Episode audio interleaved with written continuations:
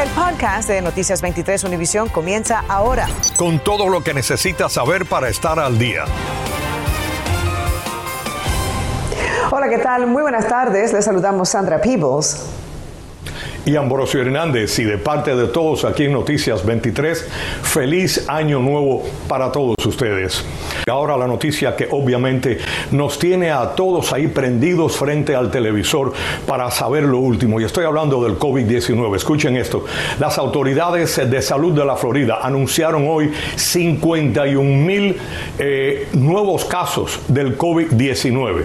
Eso es una cifra bastante alta y esto encima de cada seis personas que son hospitalizadas aquí en la Florida, una tiene el COVID-19. Mientras tanto, las autoridades a nivel local están abriendo más centros de pruebas para amortiguar esta ansiedad que tiene la comunidad. Vamos con nuestro colega Iván Taylor, quien salió a investigar. Iván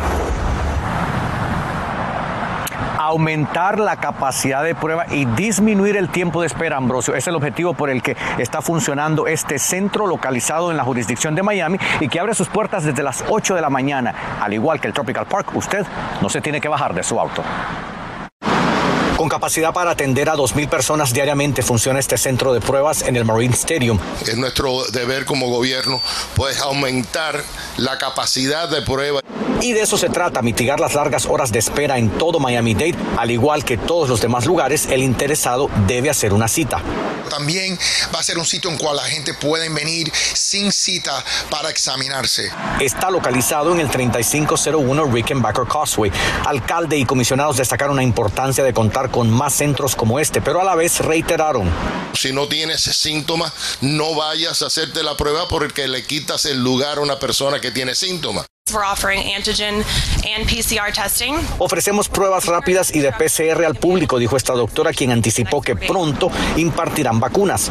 En Broward también hay un nuevo centro de pruebas en el Snyder Park en Fort Lauderdale, el cual comenzó a funcionar este martes. También se debe sacar cita. La tasa de muertes por COVID-19 en el sur de la Florida desde el comienzo de la pandemia 9.278 en Miami-Dade, lo cual son 18 más que el jueves pasado. En Broward, 14 mientras que Palm Beach 7, más que el jueves pasado. Al referirse al COVID-19 en Jacksonville, el gobernador de Florida, Ron DeSantis, minimizó la situación actual citando como ejemplo la red de hospitales Jackson. Aseguró que a pesar de que el número de pacientes sea alto, no todos habrían ingresados por ser portadores, pero que al hacerse la prueba dieron positivo. La situación actual es así. En Miami-Dade, por cada 100.000 habitantes hay 3.678 portadores. La tasa de positividad 35, lo cual es considerado un nivel de transmisión alto Broward tiene la tasa de positividad 38, mientras que Palm Beach tiene el número más bajo de los tres del sur de la Florida de portadores. Bueno, y recordemos que para que el virus esté completamente bajo control, según los CDC, la tasa de positividad debe estar por debajo del 5%. A esto hay que agregarle que ninguno de los 67 condados de la Florida cumple con ese requisito. Ahora, si usted desea saber entonces a dónde dirigirse para hacerse una prueba, tanto en Miami-Dade como en Broward, le ponemos aquí la información, diríjase a nuestra página univisionmiami.com y ahí encontrará el listado de los diferentes lugares. Es todo por mi parte, informándoles en vivo. Iván Taylor, Noticias 23, Univisión. Gracias Iván por esa información. Continuamos con coronavirus porque el repunte de la variante Omicron ha generado la baja de personal, no solo en empresas privadas, pero también en agencias gubernamentales. Hoy, en este primer día de clases, se reportó una cifra récord de ausencias de maestros tanto en Miami-Dade como Broward. María Alesia Sosa nos informa. Las decenas de miles de casos de coronavirus en Florida están afectando directamente a las escuelas públicas. El primer día de clases se vio empañado por miles de ausencias. Ayer teníamos 2.200 maestros ausentes, ah, alrededor de 90 conductores de autobuses también ah, ausentes. Hoy tenemos alrededor de 1.700 maestros ausentes. Por su parte, en Broward, We had 1,644 Ayer tuvimos 1.644 maestros que no se presentaron y hoy 1.740. La situación ha llevado a los distritos a tomar medidas para afrontar la baja. Estamos distribuyendo eh, kits, eh, exámenes para nuestros empleados. Lo vamos a seguir, a continuar haciendo esta semana. Entre las opciones que está encontrando es deportar a empleados del distrito a cubrir salones de clase. Pero utilizar otros empleados escolares para cubrir a los maestros podría pasarle factura a la educación de los niños. Si esta tendencia continúa, será todo más difícil. Cuando ponemos individuos frente a nuestros alumnos que no saben trabajar con niños, podría ralentizarse el aceleramiento académico que estamos tratando de promover. Esta crisis viene a empeorar la ya existente escasez de maestros en el área. Ahorita las vacantes de, maestros en el, en el condado de Broward es aproximadamente de 300, ¿verdad? Como tú sabes, nosotros como maestros, nuestro salario no es como muy ambiciado. Tanto Miami-Dade como Broward han pedido más recursos al Estado para incentivar la contratación de maestros. Estamos abiertos a ideas y recomendaciones, pero necesitamos capital humano, necesitamos gente. Lamentándolo mucho, el, distrito no tiene mucho dinero si el Estado no se lo da. Le, le hacemos un llamado al gobernador Ron DeSantis. Los superintendentes pidieron a los padres que no manden a sus hijos enfermos a las escuelas y que usen la mascarilla. Y sindicatos de maestros estiman que las vacantes podrían duplicarse para finales del año académico. En Tamarack, María Sosa, Noticias 23, Univisión.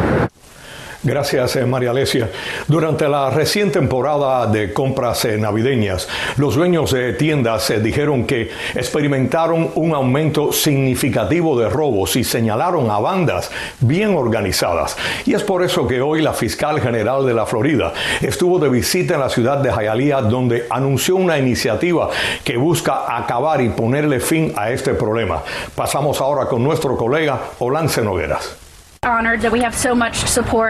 La Procuradora General de la Florida, Ashley Moody, anunció este lunes las bases de un proyecto de ley estatal para prevenir y combatir el crimen organizado vinculado a los llamados flash mobs o grupos que asaltan a las grandes tiendas minoristas, agarran la mercancía que pueden y huyen. Recientes estadísticas muestran que un 67% de las tiendas minoristas han visto un incremento de los robos de estas bandas organizadas que actúan con violencia, dijo la procuradora estatal. El anuncio se realizó durante una nutrida conferencia de prensa en los exteriores del ayuntamiento de Jayalía. Estamos viendo donde antes pensábamos que era un robo, quizá sencillo, entraron, robaron más nada, pero ahora estamos viendo donde estos robos están vinculados con otros robos similares. La delincuencia minorista se ha convertido en un negocio lucrativo para los ladrones. Según la Federación Nacional Minorista, este tipo de robo organizado le cuesta a las empresas en la Florida y en todo Estados Unidos un estimado de 30 mil millones de dólares cada año. Empleados deshonestos también participan en esta actividad ilegal. Esto es la, postura particularmente de algunos fiscales a través del, país, eh, donde han decidido que no van a, no van caerle arriba a esos delincuentes que hacen este tipo de, de actos de violencia. La Procuradora Estatal lanzó el mes pasado Force, una base de datos interactiva para ayudar a detectar tendencias, sospechosos, métodos de operación, identificación de vehículos y compartir y buscar miles de incidentes de robo en todo el estado. Porque en muchos casos hemos visto que los que están en California son los mismos que después agarran y se pasan para Chicago. Entonces con eso en mente queremos hacer lo mismo aquí. Las grandes tiendas minoristas desde Marshall hasta Home Depot también han culpado a plataformas como Amazon, Facebook Marketplace y OfferUp por permitir la reventa de bienes sustraídos indebidamente. La nueva legislatura en Tallahassee comienza el próximo 11 de enero y esta legislación pues inmediatamente irá a los principales eh, comités de la Cámara de Representantes. Olance Nogueras en Noticias 23, Univisión. Infórmate de los principales hechos del día. En el podcast de Noticias 23, Univisión. La policía arrestó a una mujer de Homestead identificada como Adriana Alvarado por abuso infantil con agravantes y grandes daños corporales a su hijo. Según el reporte, la mujer confesó que encerró varias veces al niño en una jaula de perro, alegando que el menor es hiperactivo. Las autoridades no arrestaron al padre del pequeño, quien cooperó con la policía y dijo que no estaba de acuerdo con las acciones de Alvarado.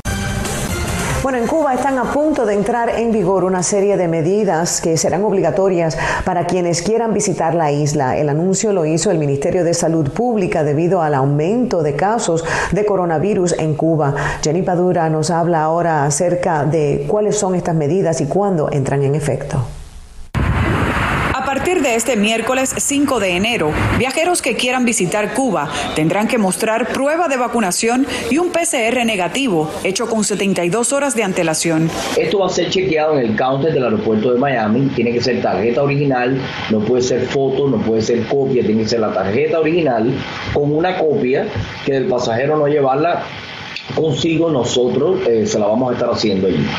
Este es el primer chequeo. El segundo chequeo viene cuando el pasajero arriba a Cuba en el mismo aeropuerto de La Habana. Estas nuevas restricciones fueron anunciadas por el Ministerio de Salud Pública el jueves pasado debido al aumento de casos de coronavirus por la variante Omicron. Hoy la isla reportó 673 nuevas infecciones. Estas nuevas medidas han puesto a muchos viajeros en aprietos. Que muchas personas están haciendo pruebas de PCR y no les está llegando el resultado al tiempo. Si es su caso, el Aeropuerto Internacional de Miami está ofreciendo pruebas de PCR rápidas. Los costos van desde los 30 a los 179 dólares y el resultado pudiera demorar una hora. Cuba también dijo que aquellos cubanos residentes en la isla que no tengan pruebas de vacunación serán sometidos a un test a su llegada a los aeropuertos de la isla y deberán guardar cuarentena por ocho días. Los pasajeros tienen que pagar su estancia, su transportación del aeropuerto a esos centros de aislamiento, que son van a ser hoteles destinados a este tipo de eh, pacientes o de pasajeros que den positivo al COVID. Los niños de hasta los 12 años están exentos y los adultos que por causas médicas no puedan ser vacunados, deberán de presentar un certificado médico. Y el Ministerio de Salud Pública también informó que estarán haciendo pruebas al azar a aquellos viajeros procedentes de países de alto riesgo. Jenny Padura, Noticias 23, Univisión. El Departamento del Tesoro multó a la compañía de alquileres Airbnb por aparentes violaciones del embargo contra Cuba, según confirmó la Oficina del Control de Activos Extranjeros, OFAC. Airbnb pagará 600 mil dólares por aceptar reservas de huéspedes que viajan a la isla por motivos fuera de las 12 categorías autorizadas y de no mantener ciertos registros. Cientos de residentes de la comunidad de los Hammocks se quedaron sin votar anoche en las elecciones para la nueva junta directiva. Muchos de estos eh, propietarios eh, ahí de condominios eh, dicen que no creen que ha sido justo que no pudieron votar y no creen tampoco en estas elecciones. Nuestro colega Javier Díaz salió a investigar y tiene no solamente reacciones de lo que respondió la asociación, sino también qué recursos legales tienen estos propietarios de esta asociación. Gracias Ambrosio, saludos y buenas tardes. Los residentes no están conformes con el resultado de las elecciones. Ahora, ¿qué deben hacer? Pues pueden apelar al estado de la Florida. Anoche la Junta notificó que todos sus miembros fueron reelegidos, a pesar que una gran mayoría de los votantes no pudieron participar en las elecciones.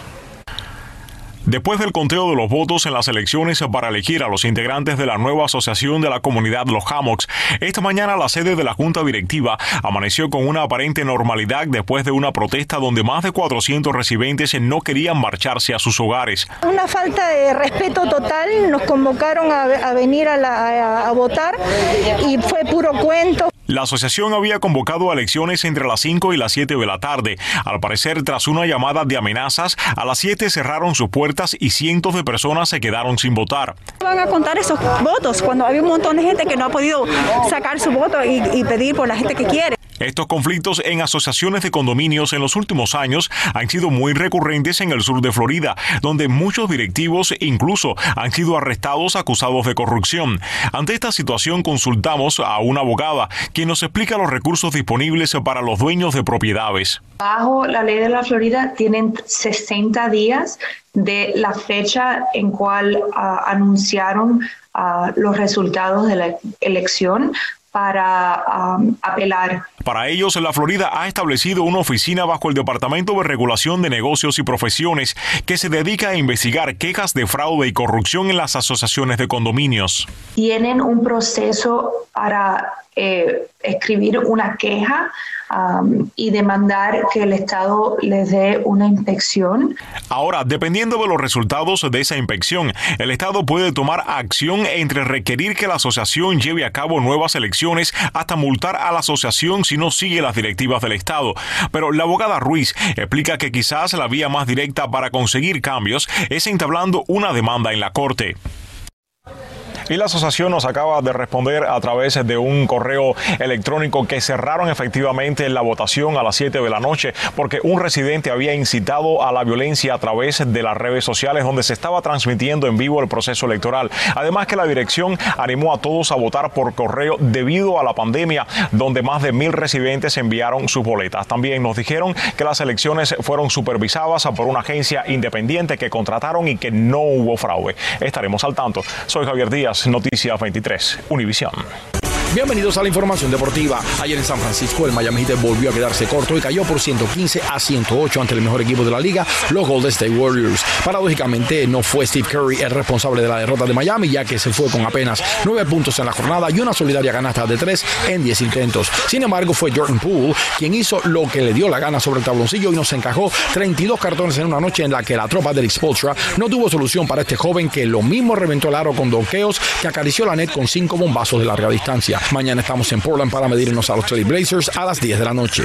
En poco más de media hora, los Florida Panthers estarán recibiendo a los Calgary Flames en el BB&T Center de Broward. Las Panteras se vienen de ganar su tercer juego consecutivo el pasado sábado cuando derrotaron fácilmente a los Montreal Canadiens por 5 goles a 2, también en su casa de Broward. El capitán Alexander Barkov ha anotado en los dos juegos tras su regreso de la lesión en la rodilla derecha en una señal de que está recuperado de dicha molestia que lo mantuvo alejado por casi dos meses. El juego comienza a las 7 de la tarde. Ernesto Clavelo, Deportes, 23. Bueno, como muchos de ustedes saben, hay mucha dificultad para pues, llenar puestos, especialmente en el sector de los servicios, y por eso muchos hoteles se están esforzando más aún para ofrecer servicio de habitación. En algunos hay robots que están haciendo ese mismo trabajo y para la sorpresa y deleite, como se imaginan, de los huéspedes. Los robots están diseñados por la empresa Savioke de Silicon Valley y solo necesitan ser entrenados una sola vez para desplazarse por el vestíbulo y los pasillos. Y con esto nos despedimos amigos, bienvenidos a nuestras casas y que pasen todos ustedes muy buenas tardes. Acabas de escuchar el podcast de Noticias 23 Univisión. Puedes descubrir lo mejor de los podcasts de Univisión en la aplicación de Euforia o en univision.com diagonal podcasts.